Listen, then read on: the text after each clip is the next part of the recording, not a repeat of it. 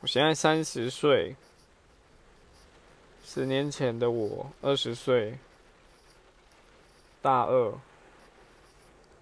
大三，那时候很，呃，很随意吗？不对，是很放纵自己，也没有打算做什么，整天就是。跑到学校看一大堆漫画，功课都乱做，就是求个学分而已。